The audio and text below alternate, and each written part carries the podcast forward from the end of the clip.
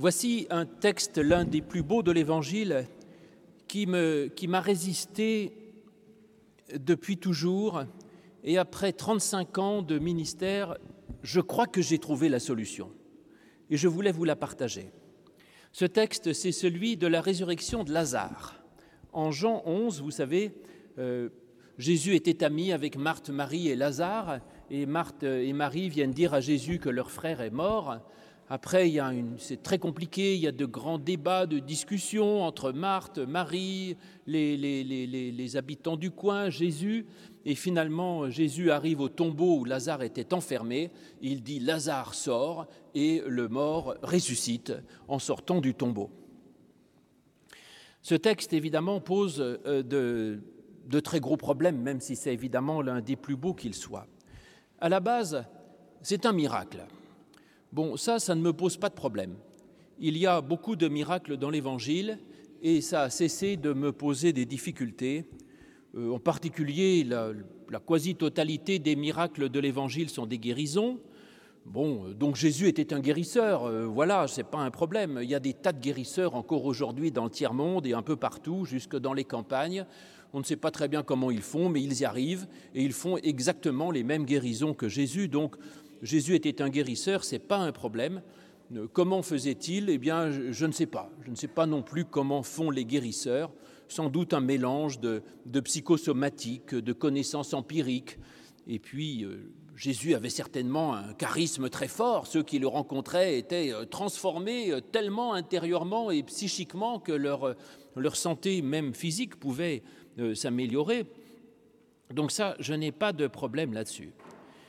Après, il y a euh, simplement le problème, c'est que là, euh, il ressuscite un mort, donc c'est un peu plus que de guérir un lépreux. Surtout que le psychosomatique pour un mort, c'est quand même assez limite, hein, parce que c'est compliqué de le convaincre de quelque chose, donc déjà, c'est difficile. Après, il y a dans l'Évangile quelques miracles qui ne sont pas des guérisons, mais là aussi, j'ai une explication rationnelle pour tous, euh, j'ai pas de problème, je, sais très bien ce qui s'est passé, l'affaire n'est pas très mystérieuse. Ce qui est intéressant, c'est le sens qu'en tire Jésus comme une sorte de parabole. Et donc, tous ces miracles ne me posent pas de problème, sauf celui de Lazare, que je n'arrivais pas trop à expliquer. Pourtant, le sens spirituel est magnifique. Euh, je vous ai dit, c'est certainement un des plus beaux textes de l'Évangile parce que comme pour tout miracle, ce qui est intéressant, ce n'est pas ce qui s'est passé matériellement, mais euh, c'est le sens que ça a pour nous aujourd'hui. Et le sens de cette réanimation de Lazare, je dis réanimation parce que ce n'est pas une résurrection euh, comme celle qui nous est promise. Lazare euh, revient à la vie, mais il va remourir, si je peux dire. Donc, le sens de cette réanimation est intéressant justement parce que il ramène quelqu'un à la vie. Et vous le savez que dans l'Évangile, le mot vie ne désigne pas seulement la vie physique. Par exemple, dans la parabole du fils prodigue, Jésus, enfin le père du fils prodigue, quand le fils revient, dit Mon fils était mort et il est revenu à la vie. Véritable résurrection, en effet. Et Paul, à plusieurs reprises, mais en particulier en Éphésiens 2, euh, dit, Nous qui étions morts par nos fautes, Dieu nous a rendus à la vie avec le Christ, il nous a ressuscités. Et donc, euh, on voit que dans l'Évangile, il y a effectivement cette idée que l'important, ce n'est pas tellement d'avoir un, un, rabiot de vie physique, euh, une fois que l'on est mort, on meurt, on meurt, voilà, c'est comme ça, ça fait partie du cours des choses, mais qu'on peut être ramené de la mort à la vie parce qu'il y a d'autres manières d'être vivant ou mort dans notre existence. Et l'enjeu, là, c'est de savoir comment le Christ peut ressusciter quelqu'un spirituellement, moralement, comment il peut nous relever, comment il peut nous remettre en marche lorsque nous sommes effondrés, lorsque nous sommes enfermés dans la peur, dans le deuil, dans la crainte, dans le désespoir, dans le doute, comment est-ce que le Christ arrive à nous relever justement à nous redonner la vie, à nous redonner envie de vivre et pouvoir nous remettre en, chemin et nous remettre en marche et nous remettre et nous réintégrer euh, dans la société. Alors là, dans ce récit de Lazare, où une fois de plus, il faut s'identifier à Lazare et à ce qui se passe, se dire, c'est pas une histoire passée, c'est une histoire qui peut être la nôtre ou celle de nos proches, enfin c'est une histoire que nous, que pouvons expérimenter dès ici même. On voit que l'enjeu, c'est donc de relever quelqu'un qui est enfermé et que les autres euh, je dirais, enfonce encore davantage en l'enfermant dans un tombeau et dit celui-là, il est foutu, il n'y arrivera plus, et il l'enferme dans ses enfermements, il l'enferme dans ses échecs, et il le fout dans un tombeau, ils mettent une pierre devant, et ils disent, comme dans l'histoire, non seulement il est mort pour nous, et en plus il pue. Bah, c'est ça, alors nos traductions disent, il sent déjà. Bon.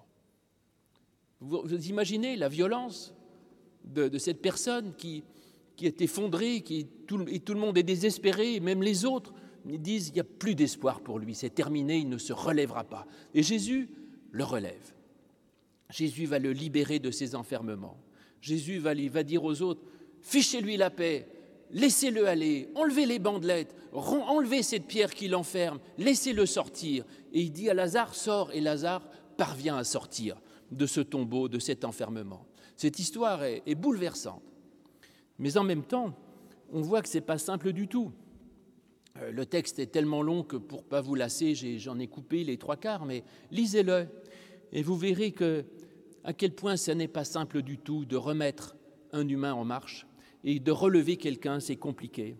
On voit tout ce cheminement extrêmement complexe des sœurs qui sont inquiètes, le Jésus qui est loin, qui vient, euh, du, chemin, des questionnements, des dialogues, des révoltes même des uns et des autres, des pleurs, des discussions, des professions de foi, des leçons de théologie. Et tout cela, tout cela, tout cela dure. Et finalement, Lazare est toujours enfermé. Et ce n'est qu'à la fin euh, que finalement Lazare peut être libéré.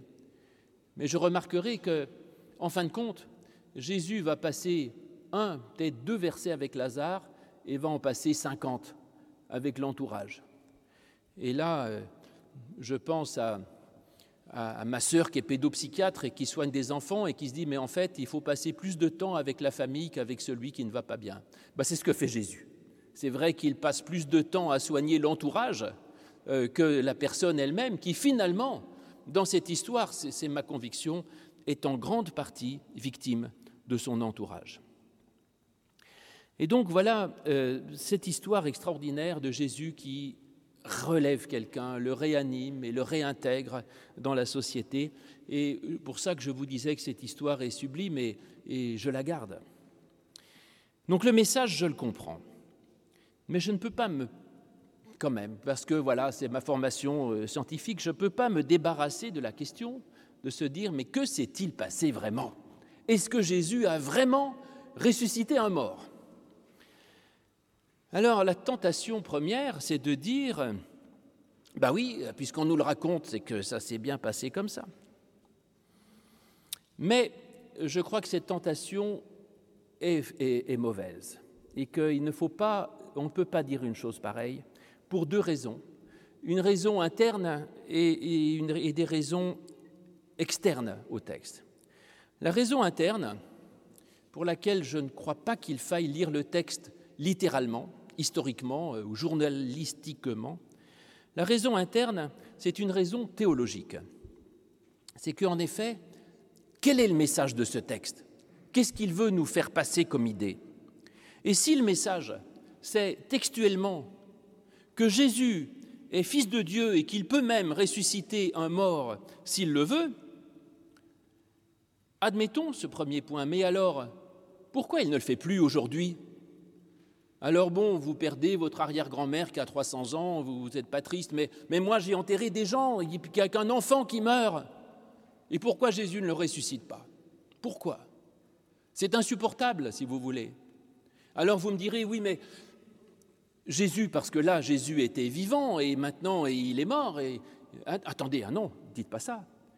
On l'a expliqué ça il y a quelques dimanches. Christ est ressuscité. Et si vous dites que le Christ ressuscité est moindre que le Jésus vivant, euh, bah, c'est que vous ne croyez pas dans la résurrection du Christ. En tout cas, moi, je pense que le Christ ressuscité est exactement aussi puissant que le Christ vivant terrestrement. Et donc si Jésus pouvait ressusciter un mort physiquement, c'est qu'il le peut encore. Et s'il ne le fait plus, pourquoi? Parce qu'il ne vous aime pas? Parce que vous manquez de foi? À ce moment-là, vous êtes même coupable de la mort de, vos... Non, ce n'est pas possible. Ça ne tient pas debout, cette histoire.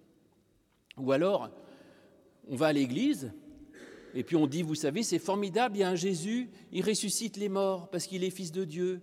Et on dit Amen, Alléluia, bonne nouvelle, vive le Fils de Dieu, vive Dieu. Et puis vous, ben, débrouillez-vous avec vos morts, hein, parce que c'était une bonne nouvelle pour les autres, mais pas pour vous.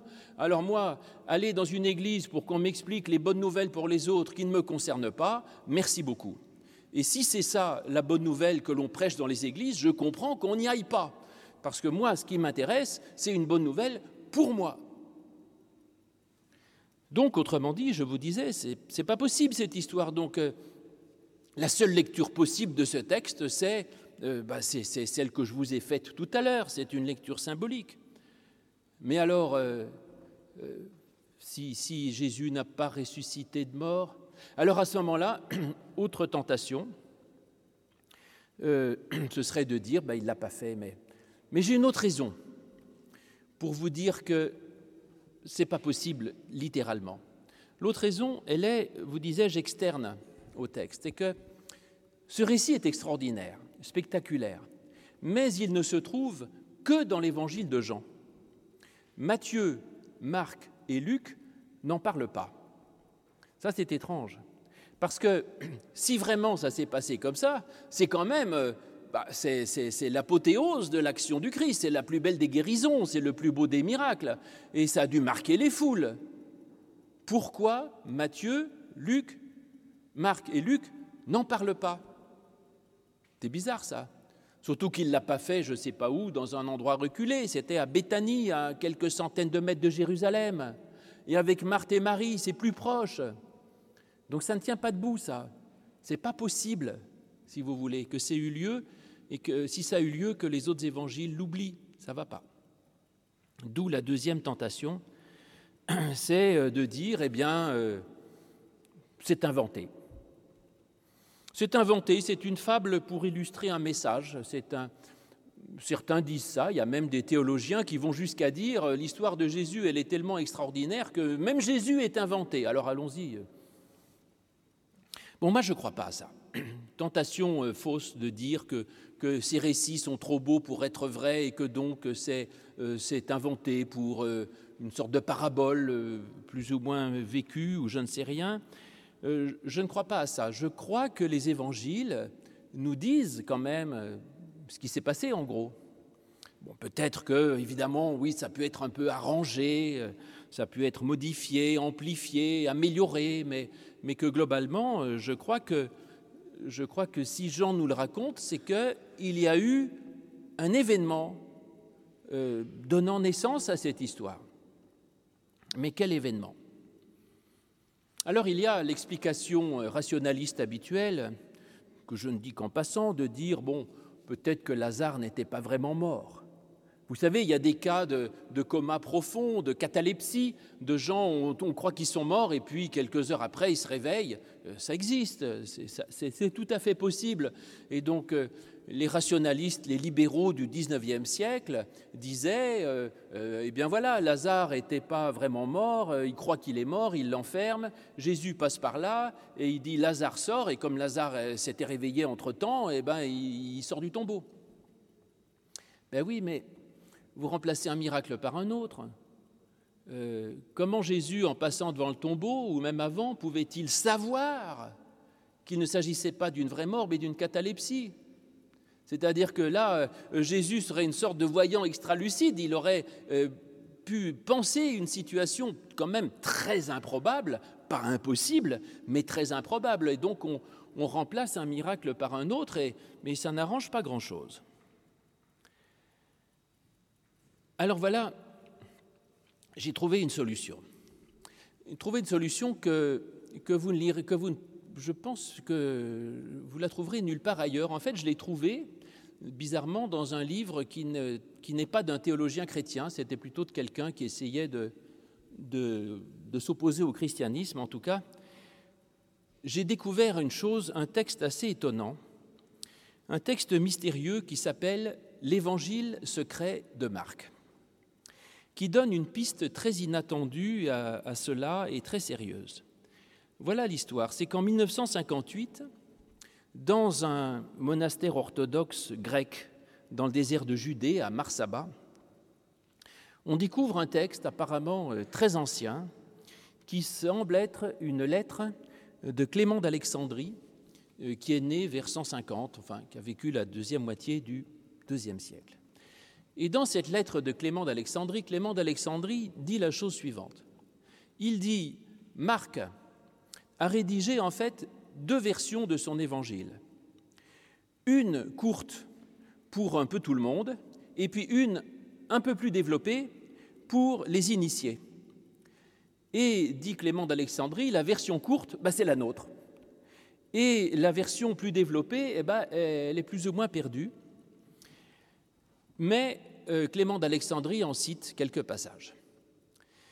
Cet évangile secret de Marc est un texte euh, controversé, mais qui est quand même très pris au sérieux par beaucoup en pensant qu'il est authentique.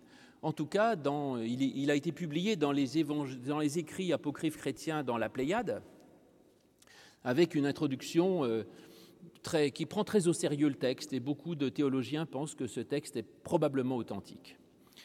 Et donc, euh, Clément d'Alexandrie cite deux passages de, cet évangile euh, développé de Marc, et en particulier en Marc 10, 46, où dans notre texte, il y a clairement un problème.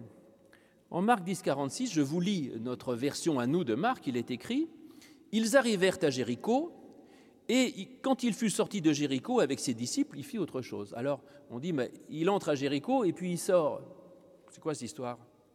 Et effectivement, l'évangile secret de Marc dit ils arrivèrent à Jéricho, là il se passe quelque chose qu'il explique, que pas très compliqué d'ailleurs, et ensuite, quand il sortit de Jéricho, il rencontra l'aveugle euh, qu'il va euh, guérir. Donc c'est très plausible, effectivement, il y a clairement un problème dans notre texte à nous. Et puis le deuxième passage qu'il cite est beaucoup plus important et nous concerne particulièrement dans notre enquête sur Lazare. En effet, après Marc 10, 34, après que Jésus ait annoncé sa mort, euh, texte lui-même qui suit l'histoire du jeune homme riche, c'est important de le noter, on a ce passage-là que je vous lis.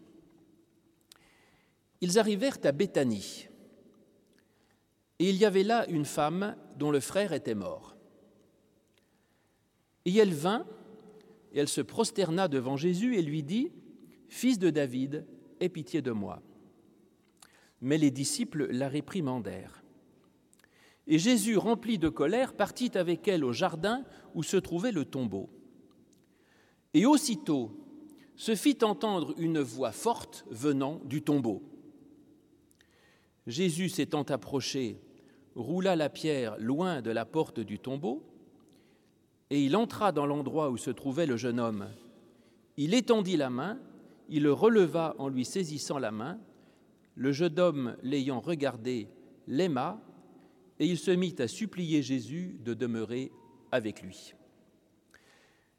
La proximité de ce récit avec la résurrection de Lazare est stupéfiante. Et il se pourrait bien, en tout cas c'est l'hypothèse que je suis prêt à admettre, qu'il s'agisse là du récit manquant des synoptiques.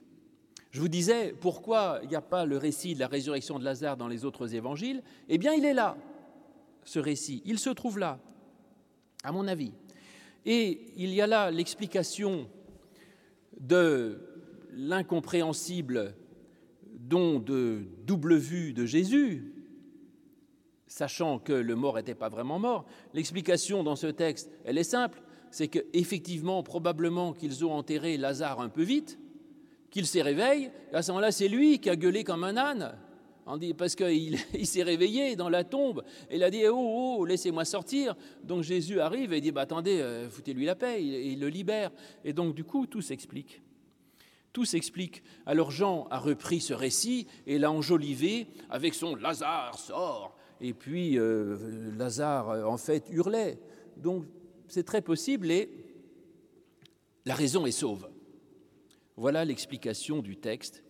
Jésus probablement en a profité pour euh, faire réfléchir ses disciples sur la question de la vie éternelle, de la résurrection, de la relevée des morts, de la foi, de l'espérance, et, il a fait tout en enseignement.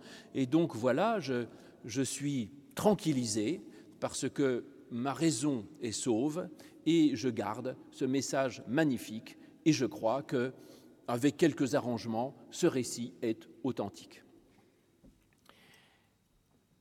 J'ai une autre piste alternative ou complémentaire, mais je crois complémentaire. Parce que cette histoire de catalepsie, c'est quand même un peu tiré par les cheveux. Et donc, j'ai une autre hypothèse qui me semble extrêmement sérieuse. C'est la suivante. Il y avait une coutume, vous savez que dans la, il y avait une communauté essénienne à Qumran, à, à côté de la mer Morte, et on sait les liens de proximité qu'il y avait entre Jésus et Qumran. Qumran était une communauté de, moines dont on dit qu'ils étaient euh, célibataires. Et Jésus avait une grande proximité avec eux, à un tel point que certains se sont demandé si Jésus n'avait pas été un Essénien.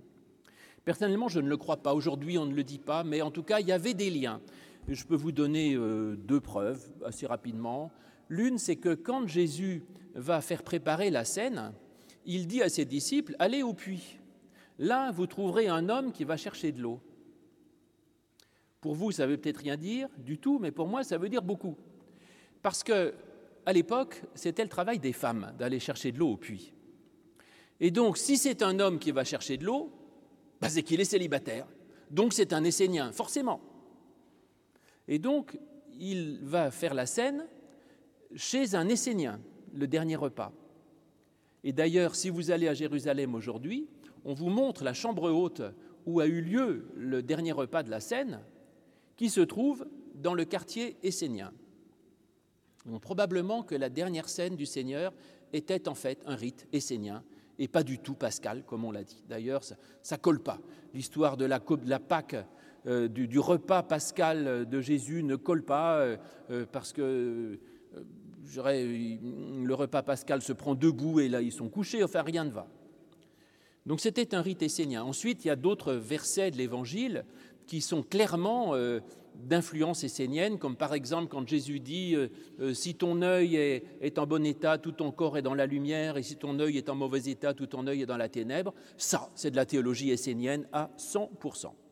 Donc Jésus avait un lien avec les Esséniens. Or, il y avait une coutume chez les Esséniens que quand un individu avait manqué à certaines règles de la communauté, pour le punir, on l'enfermait quelques jours dans un tombeau.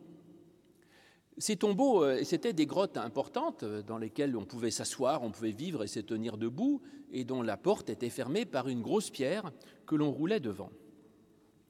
Et donc ces tombeaux euh, esséniens étaient une façon de punir quelqu'un que l'on considérait comme ayant fauté. C'était une sorte de cachot, en quelque sorte, ou comme le cabinet noir euh, dans lequel on enfermait les enfants du temps de vos grands-parents, parce qu'ils avaient fait des bêtises. Et donc mon hypothèse, c'est la suivante.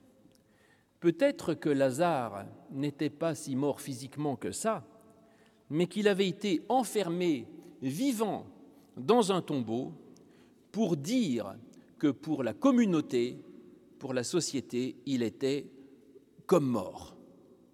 Donc vous voyez, j'ai même pas besoin de, catalepsie. Et que, autrement dit, il était mort euh, du point de vue des liens euh, familiaux, du point de vue des liens communautaires, comme ce que je vous avais dit à propos du père du fils prodigue qui dit Mon fils était mort, il est revenu à la vie. Donc on disait Celui-là, il est mort pour la communauté, on l'enferme dans un tombeau. Et donc voilà ce jeune homme, peut-être ce jeune homme fautif, rejeté, condamné, exclu. Et Jésus arrive et il le libère.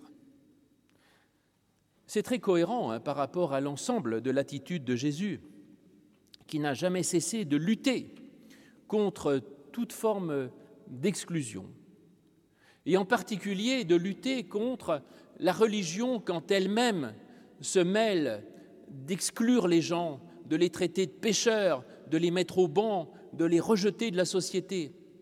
C'était le, cas des, lépreux, qui étaient chassés des villes, qui n'avaient pas le droit d'aller au temple, on ne pouvait même pas avoir de contact. Et Jésus, il réintègre le lépreux. C'était le cas des prostituées, et Jésus réintègre les prostituées. C'était le cas des péagers, des pêcheurs, Jésus réintègre. Et à chaque fois, il dit, mais arrêtez, arrêtez au nom de Dieu d'exclure les gens. Enfin, c'est pas possible.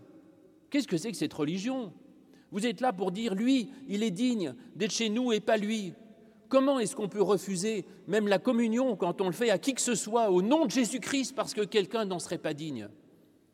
Et là, je, dirais, je condamne toute forme de religion, parce que du temps de Calvin, il y avait des pièces, des méros pour justifier qu'on avait le droit de communier. Donc les protestants sont tombés aussi dans ce pharisaïsme terrible. Mais aujourd'hui, je mettrai toute mon énergie pour dire que l'Église doit être ouverte à tous, tous sans condition, baptisés ou non baptisés. Chacun est bienvenu comme il est. Et donc Jésus a sans arrêt euh, joué comme cela. Et ensuite, il s'agit de l'Église, mais il s'agit aussi de la, de la famille, de la société. Comment nous pouvons rejeter quelqu'un parce qu'il a fauté, parce qu'il n'était pas comme on voulait, et du coup on l'enferme, on dit, toi tu ne comptes plus, tu es mort pour moi, tu es mort pour la communauté, mort pour la société, mort pour tout le monde. Et en plus, vous voyez tous ces gens qui, en rajoutent et qui, l'enferment dans un tombeau, alors comme ça on a la paix, on le fout dans un trou, on met une pierre devant et puis terminé. Et Jésus ne euh, fait pas comme ça. Il va vers la personne rejetée, il la libère des accusations, il la relève, il la réintègre dans la société, et c'est ce qu'il fera toujours. Eh bien, je crois que ce message est d'autant plus fort pour moi, plutôt que de faire croire dans une guérison, de réanimation d'un mort auquel personne ne croit. Aujourd'hui, en tout cas, moi je fais sans arrêt des services funèbres. Quand est-ce que je prie pour que Jésus ressuscite le mort dans le tombeau? Personne n'y croit. Enfin, même dans nos liturgies, on n'y croit pas. On, fait des services funèbres, on prie pour les vivants, pour les consoler. On ne prie pas pour ressusciter les morts. Donc, ce, ce, récit, il faut arrêter de lire les choses au pied de la lettre. Par contre, le sens est là tellement réel, tellement touchant, tellement vrai et non seulement qui nous met en garde, nous, euh, par rapport aux autres. Et je l'ai fait suffisamment euh, en disant, prenons garde, nous aussi, de ne pas enfermer les autres dans des tombeaux. Prenons garde de ne pas exclure, de ne pas condamner, de ne pas juger les autres à un tel point qu'ils ne peuvent eux-mêmes plus se relever tellement ils sont enfermés dans le regard que l'on porte sur eux. Et puis aussi pour nous-mêmes, parce que on n'est pas tous des pharisiens, mais nous aussi, nous avons des, fautes, des culpabilités euh, vis-à-vis de, la société, vis-à-vis de nos plus proches, vis-à-vis de nos enfants, de nos conjoints, de nos parents, de nos amis, de, tout le monde. Et toutes ces fautes qui nous enferment dans la culpabilité, avec euh, parfois les autres qui en profitent un peu pour en rajouter, il hein, faut bien le dire. Mais tout cela, eh bien, c'est le Christ lui-même qui, vient et qui nous libère de, des découragements, qui nous libèrent du désespoir, qui nous libèrent de la crainte et qui nous libèrent de tout cela. Et en passant, euh, même quand nous allons bien, eh bien, il nous dit euh, euh, laissez-le aller. Il nous invite nous-mêmes à ne pas condamner, à ne pas juger sévèrement, mais au contraire à aider les autres à, se relever, à, à, rouler les pierres, d'enlever les pierres qui ferment les tombeaux, et qui nous dit simplement soit pour nous qui jugeons, soit pour nous qui sommes jugés, euh, acceptez d'aller vivre avec les autres parce que vous avez été relevés. Et s'il y en a un qui pourrait vous condamner, c'est bien Dieu ou le Christ. Et lui ne vous condamne pas. Et lui, il vous dit, mais tu peux sortir de ton tombeau. Tu peux te promener la tête haute dans la société. Tu as le droit d'exister, tu as le droit d'être et ce n'est pas la peine de te sentir coupable, ni de rester enfermé comme un, animal terrorisé qui se terre au fond de son terrier, mais tu peux sortir la tête haute et ce n'est pas à toi d'essayer d'enlever toi-même tes bandeaux, c'est aux autres, retirez-lui ses bandelettes et laissez-le aller. Et donc oui, nous avons le droit de le faire. Ainsi le Christ nous libère et nous invite à libérer. Le Christ nous aime, nous libère de toute culpabilité, et quand même nous sommes au plus profond du ravin de l'ombre et de la mort, eh il nous mène à la vie. Et donc je pense que vraiment, ce message de résurrection que l'on prêche semaine à semaine depuis Pâques, eh bien, il est encore plus vrai et plus vivant que jamais.